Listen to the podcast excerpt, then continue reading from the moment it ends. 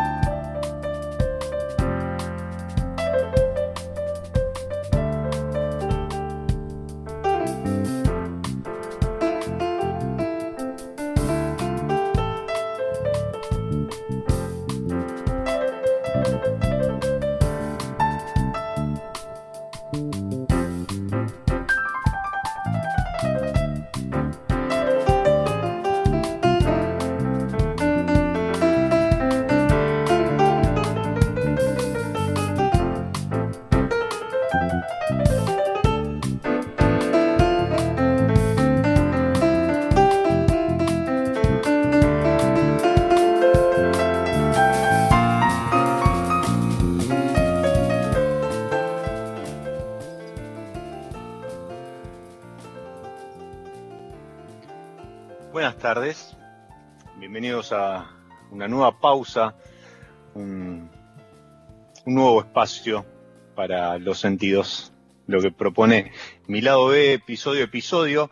Y mm, escuchábamos Open Source Trio, una formación clásica de, jazz de Europa del Este, haciendo Altitude, justamente además grabado en la altura de una terraza en Sofía y en un atardecer.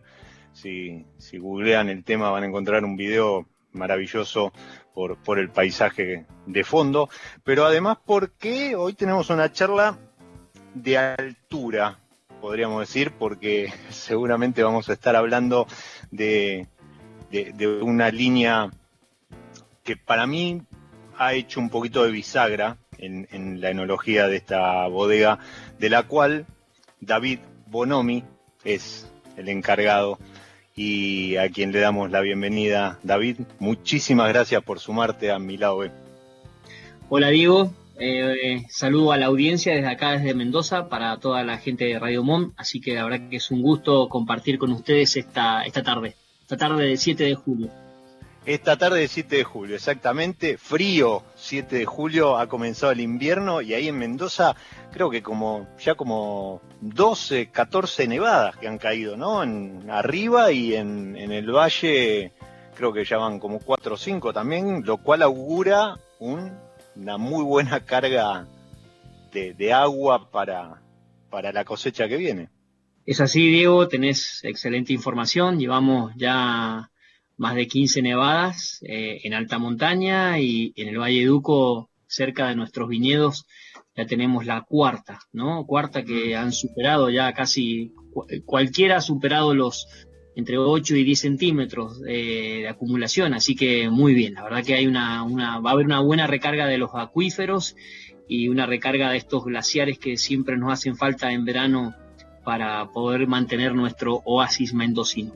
Sí, exacto, porque además, bueno, es importante lo que decías respecto de la cantidad, o sea, de la cantidad de, nieve caída, pues no solo fue la cantidad de nevadas, sino todas muy muy prolíficas. Bueno, los que han estado mirando por televisión, lo, que ha pasado en Patagonia también, lo, que ha estado cayendo toda, la, cordillera, este, ha estado nevando lindo, parejo y, y podríamos decir, pero mm, ¿será en definitiva, el fin de una sequía que lleva como 11 años, más de una década seguro. Sí, sí, sí. Más eh, hoy día estábamos con una persona experta en esto y, teníamos eh, el periodo de sequía eh, ya está superando los 15 años y bueno, esperemos que esto se corte y que, que volvamos a recuperar.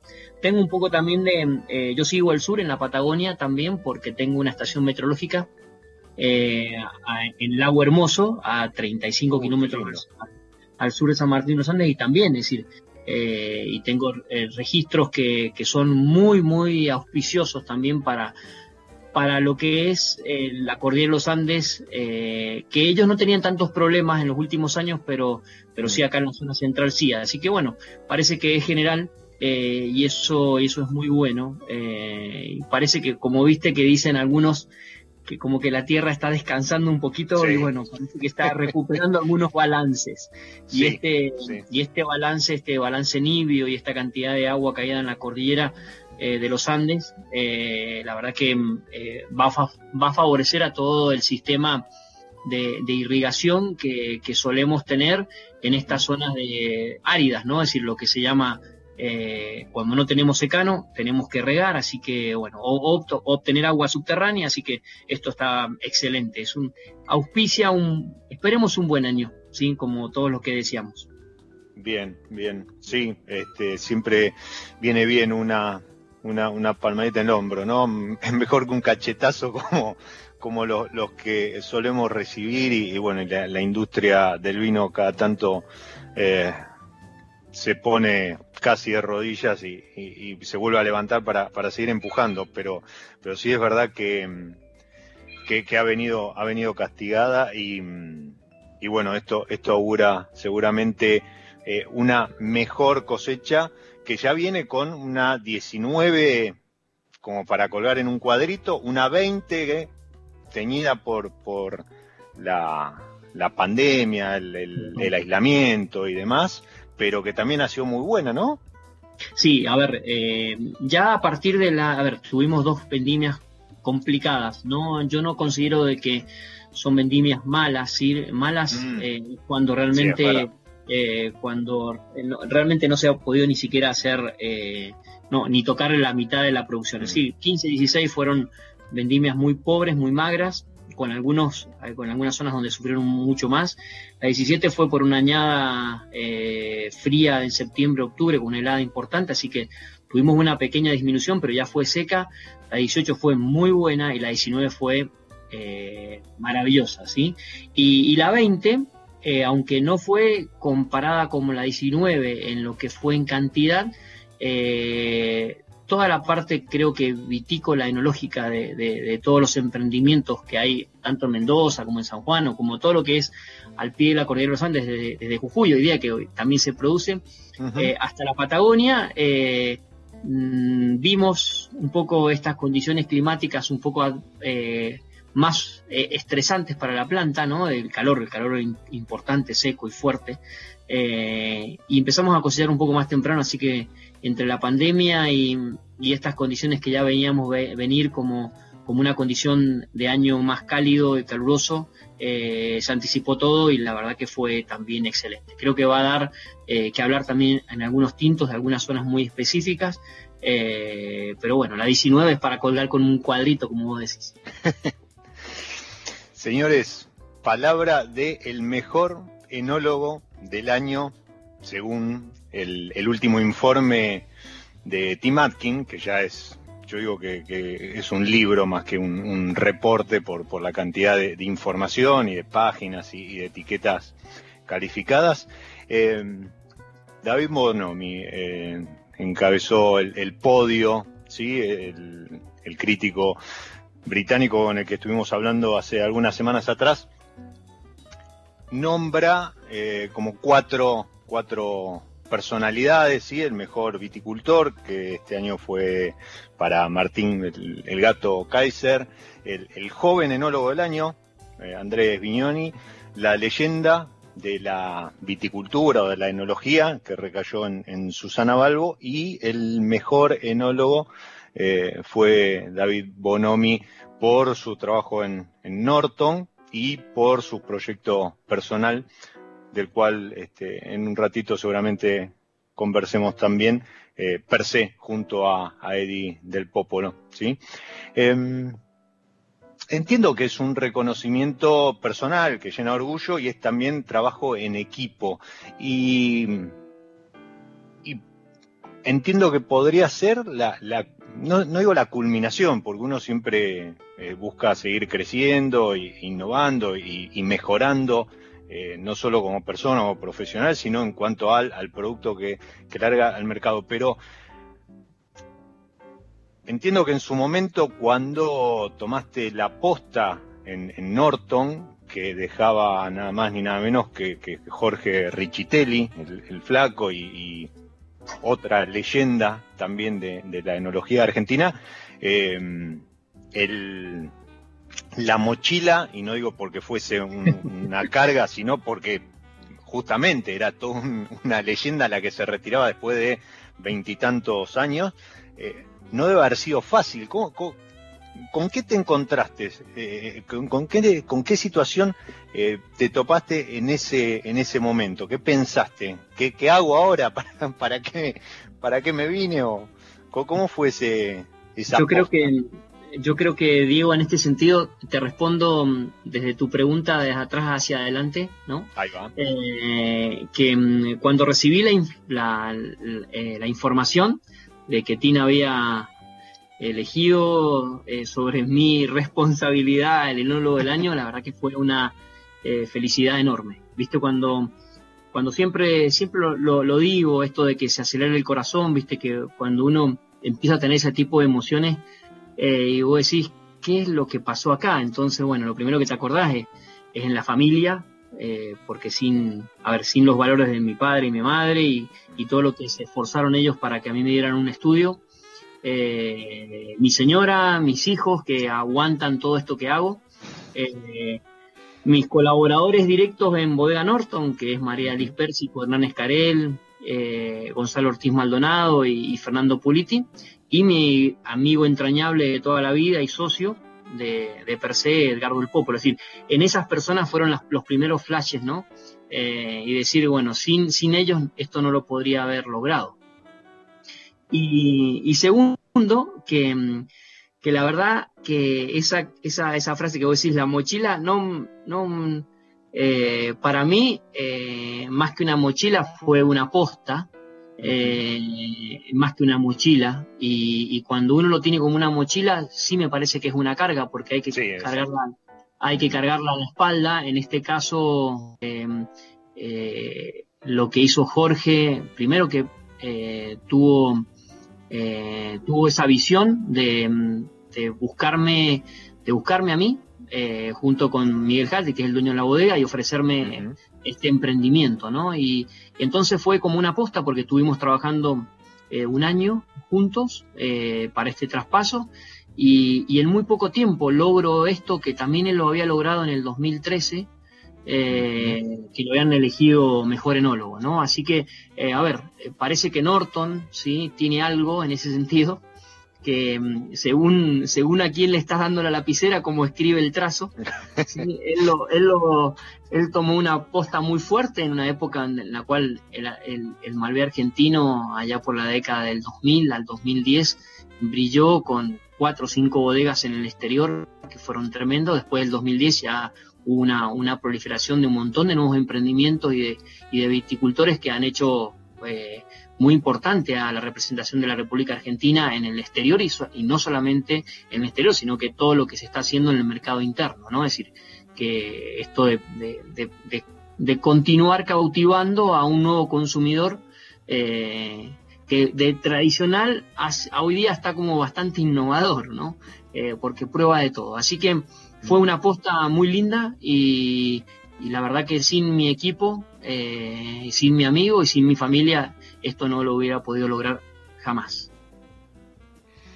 Es verdad, siempre, yo siempre digo algo que, leí alguna vez, no, debe ser tal vez chino o, es, una frase que, que me quedó muy grabada que dice que si quieres eh, llegar rápido, eh, mejor caminar solo, pero si quieres llegar lejos, mejor hacerlo acompañado. Y, y, esto de cuando, cuando uno alcanza un hito o, logra una satisfacción como esta, eh, recordar enseguida a los que acompañan y sostienen, ¿sí? esto que vos decías de, aguantar es, también una manera de sostener eh, Correcto. Creo que, es, es, son, son premios, reconocimientos compartidos, ¿sí? Porque si, si todas esas personas que nombraste, eh, cada una importante en su momento y en su función y en su rol, no, no sería posible. Así que, bueno, felicitaciones a todos ellos. Y nombraste gente de la bodega, yo a la que quiero agradecerle es a José, Em, no me animo, no me animo a mencionar el, apellido. No, el apellido, no, no, el apellido no. Tusinkevich. Eh, pero lo pronunció bien, que es la, la, encargada de comunicación de, Norton y, quien estuvo ahí un poco coordinando esta, esta charla. Em, porque bueno, David también este, son, son momentos en los cuales en la bodega hay corridas y, y cuestiones, por más que hay aislamiento, pero recordemos que en Mendoza esto se está soltando un poquito y, está, está volviendo a poco también el trabajo en, bodega. Así que bueno, gracias a José. Eh, y, gracias también a José porque fue la que me pasó el dato de que eh, el lote negro eh, que, estamos tomando y compartiendo a la distancia es este, tu, preferido. Mm, y, yo creo que es, a esta altura se puede decir que es el, corte argentino que, mejor, mejor funciona, este de Malbec Cabernet Franc. A ver, como, como corte creo que sí, sí, porque mm, eh, a ver, como, como vinos hay, hay, hay vinos de, cada lugar, ¿no? Es decir, si te hablo de Lulunta, si te hablo, no sé, de un torrontés, si te hablo de, te, te, hablo de zona y te hablo de variedad, creo que cada una se va adaptando mejor, pero creo que mm, como mm, lo que ha logrado hoy día, lo que hizo, lo que hizo, este, este es un corte bisagra para la bodega. Eh, primero porque fue mm, casi eh, fue como un imperioso condicionamiento que le, que le hice al dueño de la bodega cuando volví en el 2014 que quería hacer un vino del Valle Duco 100%, ¿no? Es decir, tan, tan, tan lejano el 1895, ¿no? Que fue el año de la creación de la bodega Norton, hace 125 años, y eso es lo que celebramos este año, 125 cosechas, salirse de una zona tan tradicional y irse a, o de una bodega afincada en esta, al sur del río Mendoza, en la zona de Luján de Cuyo, era, era, era como sí patear el tablero, ¿no? Así que eh, me lo permitió y bueno, tengo un, cariño muy importante por este corte, porque también eh, el vino, uno de los vinos íconos que yo tengo en, mi proyecto per se, también es un corte de Malbec con Cabernet Franc. Así que es un corte de campo. Así que eh, sí, para mí ha, logrado una, tremenda exposición. Vamos a ver si podemos mantenerlo como lo, como este corte, ¿no? Es mm. tiene éxito, y, pero bueno, las cosas que muchas veces tienen éxito, ahí yo sí vuelvo a tomar algunas palabras tuyas, que, que esta mochila, que no es una carga, sino que es una posta, para mí esto es una maratón, no es una carrera de 100 metros, eh, aunque eh, hemos logrado cosas realmente increíbles. Creo que, eh, lo que lo que buscamos es que en esta maratón, que es, que es largo, es un camino largo, eh, nos permita que este vino eh, realmente se sostenga en el tiempo, ¿no? que no, no pase solamente por una moda hoy día, sino que se sostenga. ¿Cómo se sostuvo tantos años el corte clásico de la zona de Luján de Cuyo, Malbec, Cabernet Sauvignon, Merlot? Así que bueno, y que este sea el, el gran corte que tenga el Valle Duco, ¿no? y que cada zona se pueda ir distinguiendo con algo, ¿no? Y que tenga su, propia identidad. Eso, esa creo que es mi, mi, gran deseo, ¿no? Que, hayan, que más que una variedad, que hayan vinos que representen a la zona.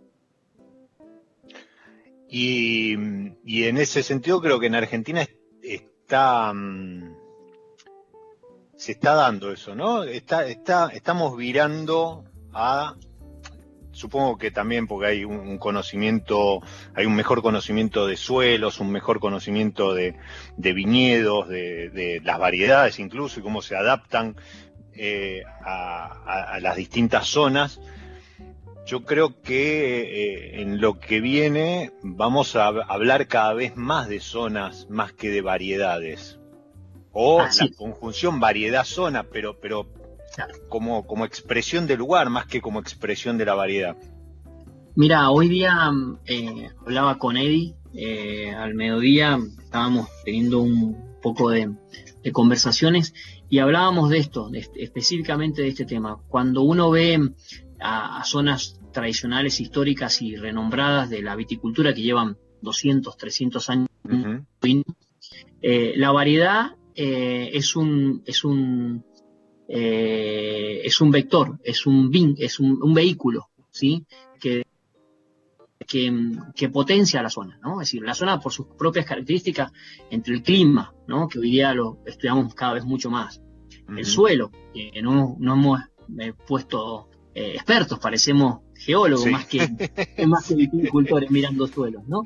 Y, la variedad eh, es, muy importante, como el ejemplo más clásico que uno puede decir, la Borgoña con su Chardonnay Pinot, eh, la zona eh, de Burdeos con su Cabernet, con su Merlot, con todas estas variedades muy primas, ¿no? Primas hermanas, junto con el semillón. Y, así que, bueno, eso está pasando ahora eh, en Argentina también. Entonces, en esa situación de que está pasando en Argentina, de que, mm, de que la variedad Malbec empieza a renombrarse y a nombrarse con vino característico de este lugar, porque se va adaptando, porque el viticultor le va encontrando el momento justo, eh, y eso es, eso es lo que ha ido pasando. El conocimiento más específico y cada una de las variedades se van como a mimetizando con el lugar.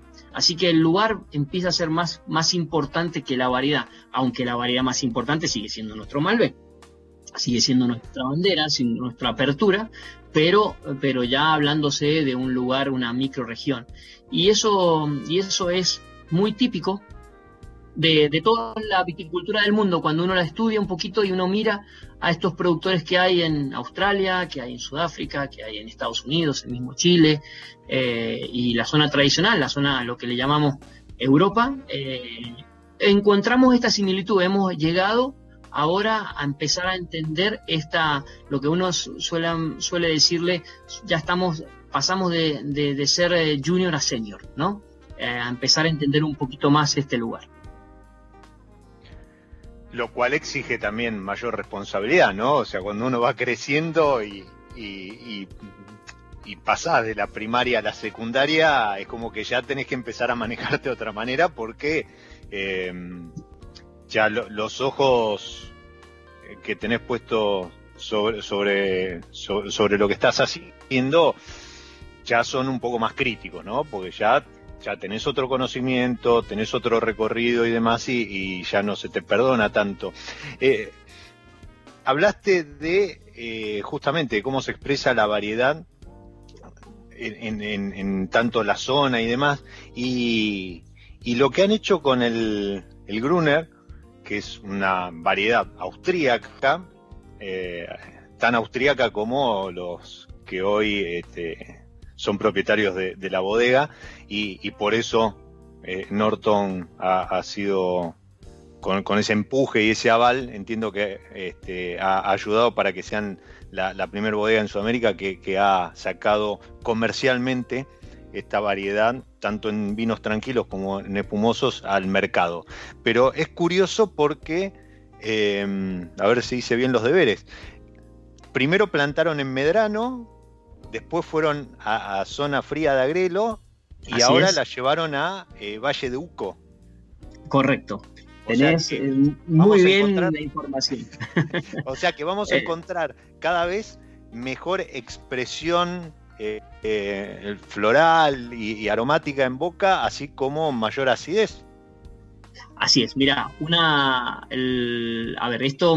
Pero también eso está relacionado con, lo que también a uno le gusta, ¿no?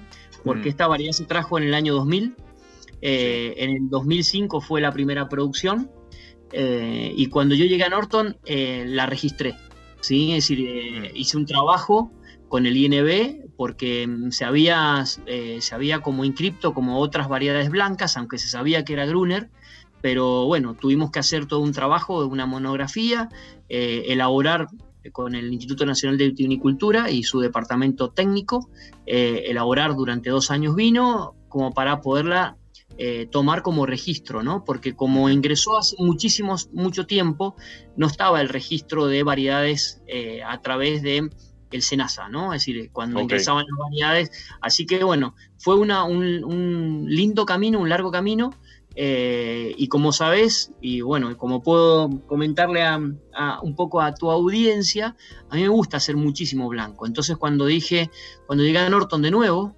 eh, en el 2014, dije, ¿por qué no eh, hacer de esta variedad una nueva bandera? ¿sí? desde Sudamérica. Así que me puse a trabajar mucho y hoy día la tengo no solamente plantada en el Valle Duco, sino que el año pasado la eh, introdujimos en el Lago Hermoso, allá en la Patagonia. Así que no solamente está en Mendoza, sino que la llevé al sur y no sabes lo lindo que están las plantas y cómo se adaptó rápidamente. Así que me parece que encontró eh, un espacio bastante parecido a la Baja Viena, ¿sí? donde, donde es eh, originaria y donde tiene su, su gran terroir, ¿no? es decir, el más del 30% de la producción de, de Austria es el Gruner, ¿no? Es, el Gruner es para los austríacos lo que es el Malbec para la Argentina hoy día. es su bandera de su, es su bandera. variedad es su, bandera. Es su variedad, es su variedad bandera. Entonces, eh, así que bueno, ahí eh, está plantada en tres altitudes y en tres latitudes. Así que, mm, bueno, tenemos un gran desafío y una linda oportunidad porque yo siempre, como lo digo, es una variedad generosa que puede producir eh, distintos perfiles eh, y es muy adaptable para, también para el productor porque es una variedad en ese sentido consistente en su producción y en, su calidad, así que eh, está por los dos lados muy versátil. Bueno, que es algo que al, al, Malbec cualquier este, productor le, le celebra, ¿no? Que, que, tiene esa facilidad. ¿sí? Alguna vez escuché a, algún enólogo decir que es muy fácil, es muy fácil, perdón, es muy difícil hacer un Malbec malo. Porque no importa dónde lo plantes, eh, la, plantita te va, te va a responder. Así que. Eh, es una variedad elástica, como nosotros le decimos, ¿no? Exactamente. Exactamente. Esto que comentaba David respecto de la, monografía, el trabajo en conjunto con el INB y demás, em, el INB no permite mencionar una variedad, por más que uno sepa que es esa variedad con la que está trabajando, no permite la mención de una variedad en una etiqueta comercial si la misma no está registrada como variedad vinificable en el, este, justamente en el INB. Para eso Vinificable y certificable. Vinificable y certificable, bien. Exacto. Eh, y, para eso, así como cualquier otra cosa que pide el INB, es una parva de trámites y, y, trabajo que por lo general recae en la bodega que, esté interesada. Exactamente, sí. El beneficio siempre es del consumidor. Así lo hice con el Casavecchia, así lo hice ah. con el Montepulciano, así lo hice, bueno, cuando estuve en la etapa de, Doña Paula, eh, tuve el encargo, es decir, nosotros ingresamos conjunto con Eddie cuando estábamos ahí. Eh, después ya llegó, ya se sumó Martín Kaiser en esa época, pero fuimos los encargados de, ingresar eh, más de siete variedades que en Argentina no existían y hacer todo este trabajo lo que se llama la cuarentena vitivinícola, no son 40 días, sino que son dos años de trabajo. Eh, primero para entablarla, eh, que esté libre de virus, eh, sí que hay que tenerla aislada y después vinificarla, ¿no? Es decir, obtener la primera producción, después la segunda producción, como para poder obtener un resultado. Así que ya tenía experiencia, tenía un buen expertise como para poder que esto saliera un poco más fácil, ¿no? Mirá qué, interesante. ¿Lo de cuarentena es así o, es un, no, es un, chiste por, lo que estamos atravesando? No, no, no, no, no, Nosotros sabemos de la cuarentena vitivinícola por muchísimo tiempo. Es decir, no, vos no podés ingresar una, una variedad eh, o, un material genético desde el exterior si no tenés. Eh, si no tenés esta, estos, estos requisitos y que tenés que cumplir estos requisitos junto con SENASA y con, eh, con la certificación de, plantas libres de virus hoy día. y, eso está, perfecto, me parece impecable. Sí, totalmente. Hay, una gente en Europa que, alguna vez se cruzó con un tal filoxera por, no hacer cuarentena y, así le fue. Así que bienvenido, bienvenida entonces la cuarentena. Mirá qué, qué, dato interesante. Y es muy interesante además, aquel que no lo haya probado, este, ya sea como espumoso o como vino tranquilo, el Gruner es un, un blanco eh, eh, con, linda carga aromática, muy sutil y aparte una, buena carga de acidez que, bueno, como decíamos, si, si va en busca del frío, este, cada vez va a ser mayor. Y ahora entiendo por qué esa estación meteorológica que venís monitoreando en Lago Hermoso, ¿no? No es, nada, no es nada casual. Eh, no es nada casual. ¿Viste cómo todo se va cerrando, cómo se van cerrando los círculos? Todo tiene que ver con todo. Y, y ahí en Lago Hermoso están experimentando o están trabajando con alguna otra variedad si se puede saber. Sí, hace eh, en el 2015 empezamos un pequeño viñedo experimental eh, de Pinot Noir. Eh, así que, y ya este año obtuvimos nuestros nuestros primeros granos ya maduros. Así que sí, la, idea, porque claro, la familia, la familia Sarowski, dueña de Norton, ¿no? Desde el año 1989, ellos llegaron a la Argentina un poco antes que el 89 por otro tipo de, enamoramientos ¿no? y de, las características que tenía Argentina, así que tiene esta propiedad eh, en el enfrente del lago Hermoso que se llama Mil Rosas eh, desde hace muchísimos años, ¿no? así que fue la, primera inversión que hicieron en Argentina, así que bueno, ahí es donde nació mm, este amor de la familia Sarowski por Argentina, eh, yo estoy tratando de que ellos se acuerden de su, de su variedad blanca, su amor y su bandera cuando cada vez que vayan a, visitar a, este lugar, ¿no? Qué lindo, qué lindo eso. Y, mm, no es un dato menor lo que decís, porque sí, efectivamente eh, los, los, dueños hoy de, Norton, la familia que, a, la cual pertenece Norton es Swarovski, son los mismos de los, de los cristales y por eso hay una, edición de lujo del, del Gernot Langs, eh, que es el vino ícono que tiene hoy la bodega, con algunas incrustaciones, creo que viene con un copón, ¿no? Con un copón donde sí, viene, el hay dos, Claro, hay dos versiones. porque Sarosky también fue socio de Riddle en alguna época y mm. bueno, eh, hoy día ya no, harán unos cinco años atrás que se desprendieron del, paquete de, Riddle. Eh, así que tenemos una copa de Riddle con todo el vástago, con alrededor de 400 piedras de Sarosky eh, y una botella de 750 de Gernot Langes en honor al, en honor al nombre del dueño, ¿no? Gernot Langes Sarosky. Y hay una versión de litro y medio de Gernot Langes que la palabra Gernot Langes tiene incrustaciones de los cristales de Sarosky. Esto viene todo armado desde Austria, eh, todo preparado y nosotros lo que hacemos es embotellamos, ¿no? Así que bueno, y, es una edición muy, muy especial, muy pequeña, ¿no? Por año. Bueno, si alguno está interesado en, lucir este, eh, cristales Swarovski originales, ¿no? Obviamente. Eh, sí, sí sabe, sabe dónde, dónde ir a buscar. Vamos a hacer una pausa dentro de la pausa. ¿Sí? Y, vamos a seguir charlando mientras disfrutamos de este lote negro. Em, episodio a episodio, la, gente de San Felicien me ha encargado hacer un, acuerdo, un maridaje entre alguna variedad y algo de música. Y para el episodio de hoy elegí la, la Chardonnay y, y un tema una versión de Quincy Jones con algo que en el Chardonnay podemos llegar a encontrar bastante seguido. Manteca, Quincy Jones.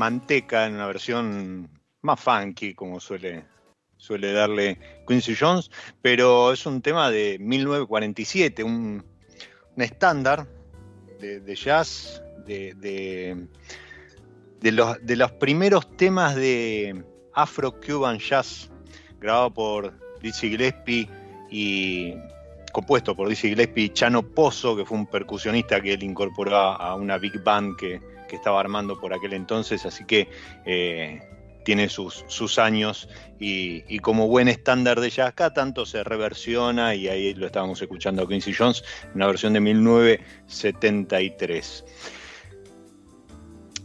El episodio de hoy decíamos que se llamaba Altura por, por, el vuelo que había tomado esta, esta bodega, por, las repercusiones que había tenido la mención, el reconocimiento por parte de Tim Atkin respecto de, su jefe de enología con quien estamos charlando, pero además porque eh, para mí la, última línea que incorporó Norton, eh, denominada justamente altura, con, fruta proveniente de, sus viñedos de Valle Ducó, ha sido una bisagra en cuanto a el estilo con el que venía trabajando la bodega. Y eso creo que le llamó la atención a, mucha gente en el mercado.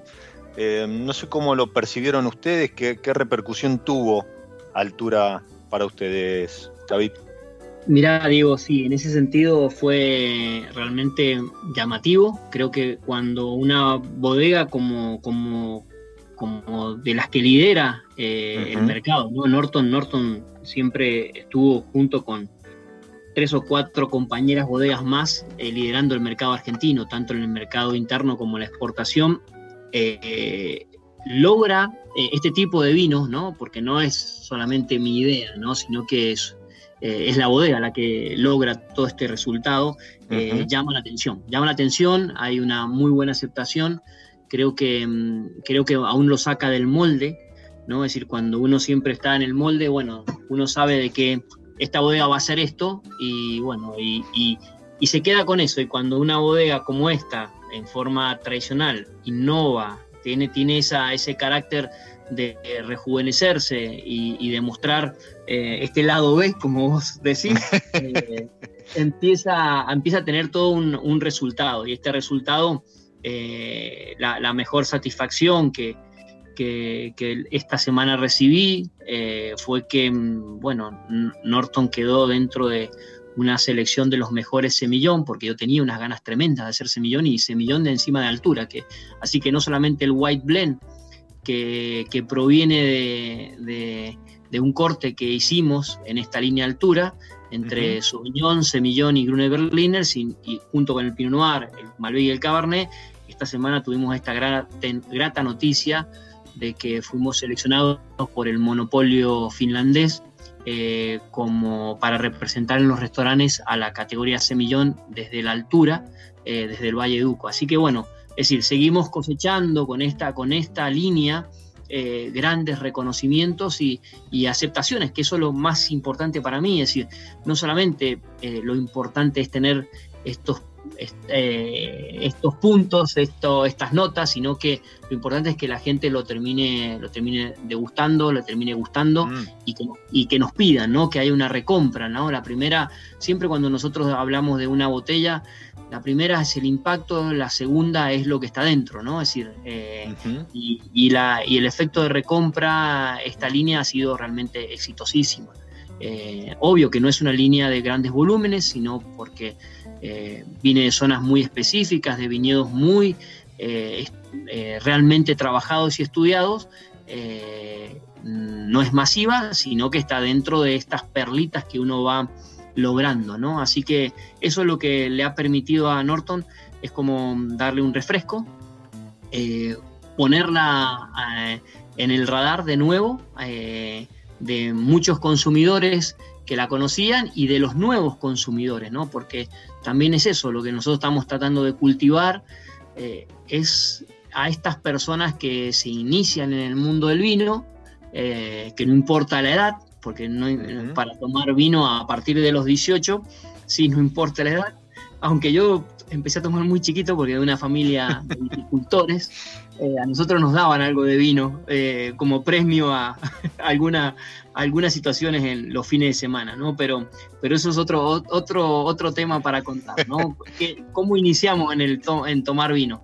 Pero, pero sí, eso nos permitió, la línea de altura nos permitió tener esta, esta, esta nueva cara eh, juvenil, de juventud, de, frescura, de, vinos eh, mucho más, lo que yo le llamo, eh, transparentes no porque estén eh, empañados los otros, ¿no? sino que buscando esa, ese lugar, ¿no? Así, porque el Pinot Noir viene de un lugar muy específico y es de Gualtallarí, los blancos vienen de una altura y de, y de viñedos que realmente lo vinimos trabajando, el Malbec viene de un lugar muy especial para mí, entrañable que se llaman Los Chacalles, eh, el Cabernet Franc de Altamira, así que eso nos permitió darle, darle eh, un estilo distinto a la bodega y además eh, con variedades que realmente sí son, se destacan muchísimo en el Valle Duco.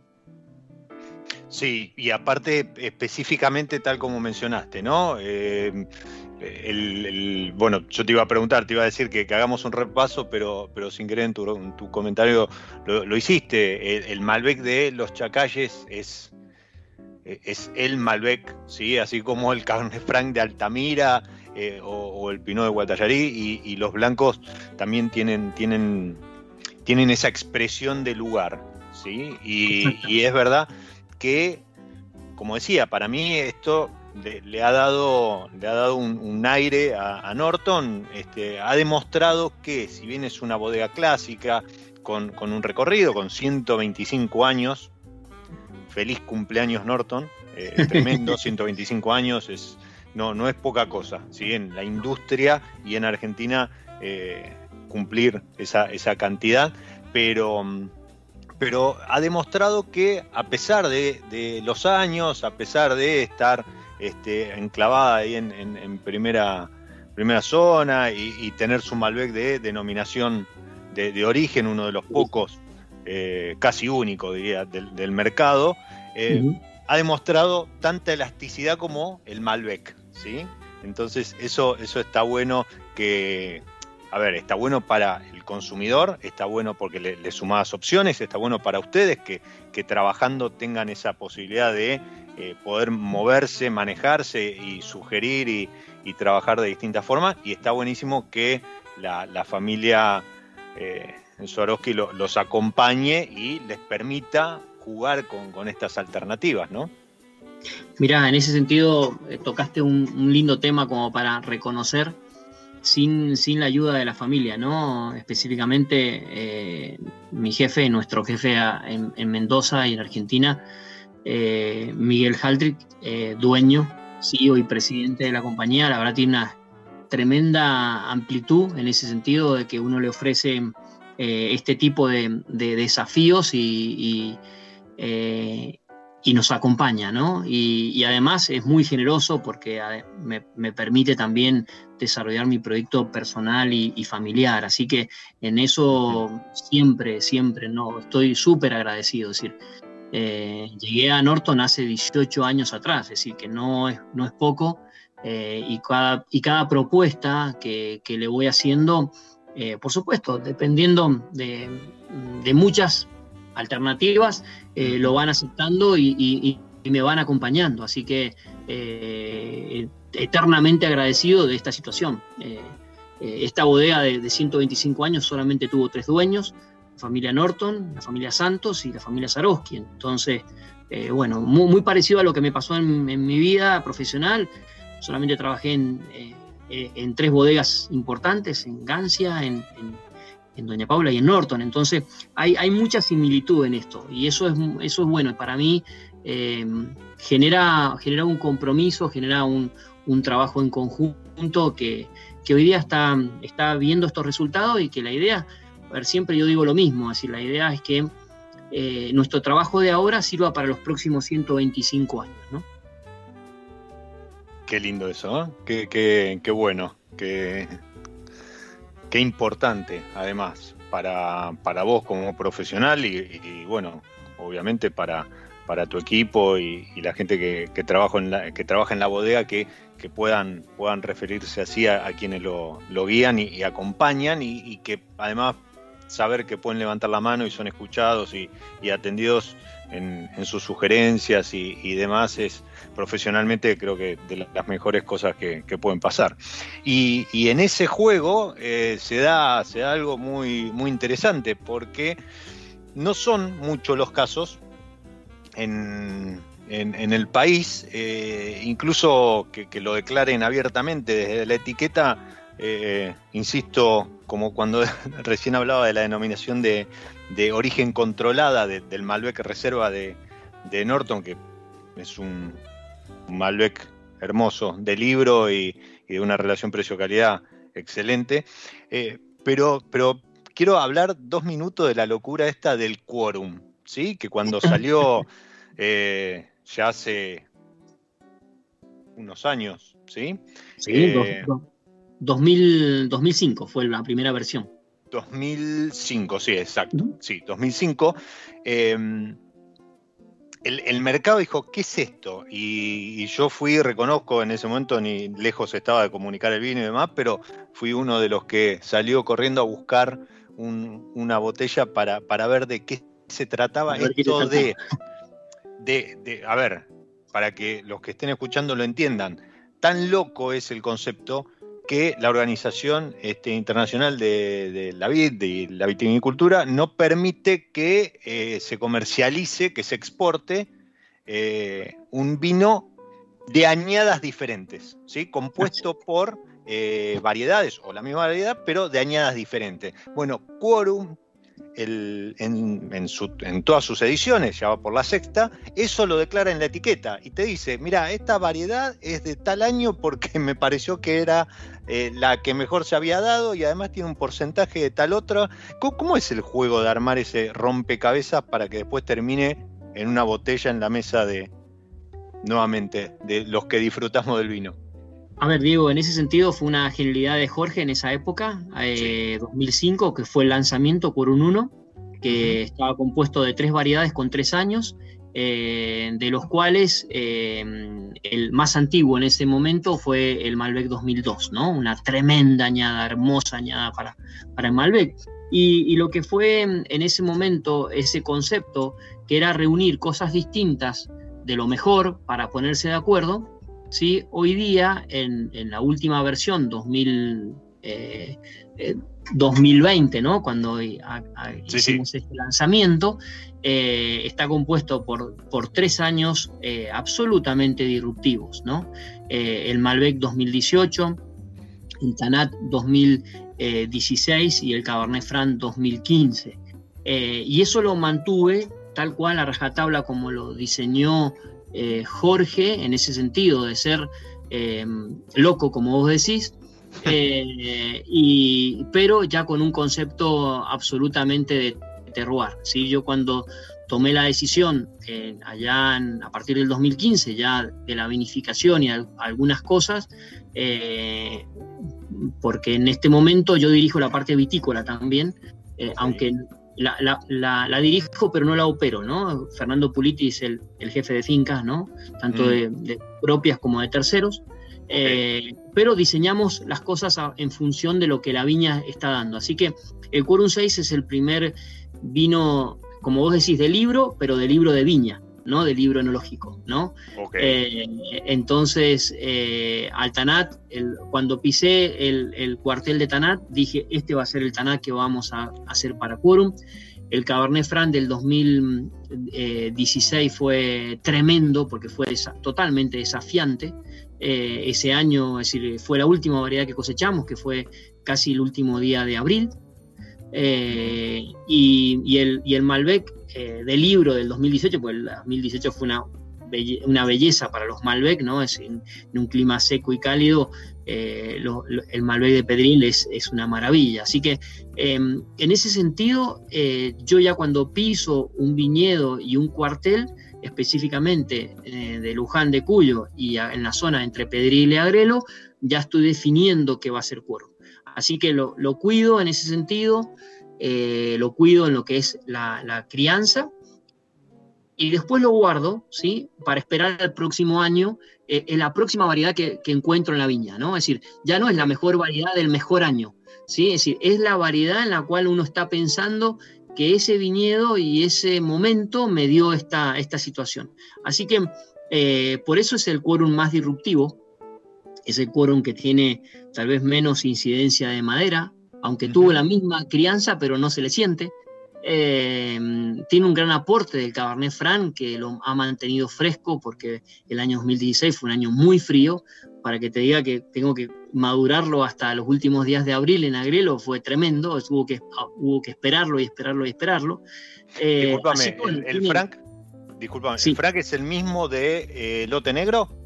No, no, no, porque el Franc de Lote Negro viene de Valle de Uco ah, y viene de, Valle de Uco, sí, perdón, perdón, sí, es verdad, es verdad este Fran está plantado en la finca La Colonia, eh, lo que le llaman agrelo, ¿sí? o alto agrelo, eh, de los primeros Fran que se plantaron en Mendoza, ¿no? Es decir, son, este, este cuartel tiene ya 22 o 23 años, no recuerdo exactamente ahí, pero, pero por ahí, tiene más de 20 años de plantación. Eh, Norton fue un pionero de Cabernet Franc en la zona de Agrelo, porque llegamos a tener casi el 8% de la producción, en, es decir, en hectáreas plantadas. Había muy poquito Cabernet Franc plantado hace algunos años atrás. Eh, así que sí, tuvimos un gran trabajo, la verdad que entre, entre la, parte agronómica y, enológica tomaron esa decisión hace muchos años atrás de, incorporar estas variedades nobles, ¿no? Que, yo le llamo de nobleza como para poder hacer grandes vinos. Y hoy día, bueno, yo tengo la suerte de, de, contar con esto, ¿no? Estas perlitas que uno va, teniendo y que, bueno, que las conservamos. Así que eso, es el quórum más disruptivo de todos. Eh, creo que se sale del molde y es el vino que se sale siempre del molde de Bodega Norton. Y, hay una, pequeña acotación. Eh, no es que no, no nos permita exportarlo, ¿no? Lo que no te permite es la mención en la etiqueta. Claro, bueno, está bien. Sí, sí, así eh, tal como está presentado Quorum no se podría exportar. claro, tengo una, autorización desde, desde, la, desde, la, legislación local, eh, pero bueno, hay algunos casos muy famosos en el mundo de vinos que se cortan, ¿no? En Chile hay uno que se llama Caballo Loco, que lo que hacen es mezclar distintas añadas. Eh, bueno, en España las famosas eh, los, famosos jerez, ¿no? que, van mezclando añada tras añada. que eh, el tema es que no se menciona. Nosotros queremos mostrar lo que pasó en el año, ¿no? Y, qué es lo que da el año sobre esa variedad. Así que era eso, dar un poquito más de información a los entusiastas que, abren una botella de quórum, ¿no? Darle esa, ese, no solamente el vino, sino que darle toda esta información o esta historia que normalmente el vino cuenta para conocerlo un poco más y, bueno, y el concepto de la etiqueta también es, en sí un, gran aporte y hace a, lo que es quórum, así que ya es reconocido desde, desde la góndola. Exacto. Se nos está yendo ya el episodio. Se nos va, se nos va. Sí, se nos va. se nos va. A los que están escuchando, si tienen la posibilidad, descorchen cualquiera de las etiquetas que hemos nombrado a lo largo del episodio y van a entender un poco mejor por qué el señor, a quien le agradezco su participación en mi lado B, ha sido elegido, eh, reconocido, él y su equipo obviamente, como el enólogo del año por Tim Atkin. Quedaron algunas cuestiones, quería preguntar acerca de Pulcu, si volverá o no, pero no, no eh, volverá eso seguramente, seguramente formará Quedará por otro lado Seguro, seguro, y de un lujo eh, que si está escuchando eh, Eddie, te comprometo a que en algún momento nos juntemos los tres a, tener una charla como esta acerca de Per se, que es el, proyecto personal que, mencionaba por ahí David y, y también eh, da, para hablar largo y tendido con, copa en mano. Muchísimas gracias a, vos, David, a la bodega, a José, por, por esta charla y por haber sido parte de, mi lado B. Brindo por el reconocimiento, por, que sigan los éxitos y por todo lo que esté por venir en, de, Norton y, de tu trabajo. Gracias, Diego. La verdad que un placer y brindo por, por ustedes, por tu equipo, por Ezequiel que nos ayudó a, poder conectarnos. Sí, totalmente. Eh, y, por todos los argentinos para que eh, tengamos esta luz de esperanza después de esta pandemia. Que así sea. A ustedes que están ahí, los saludo. Les digo, como siempre, soy Diego Migliaro, este es mi lado B y los despido con un disfruten. Chao. Chao.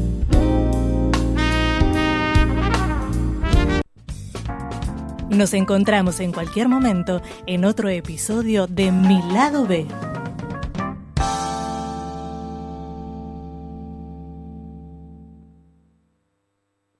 Radio Monk. El aire se crea.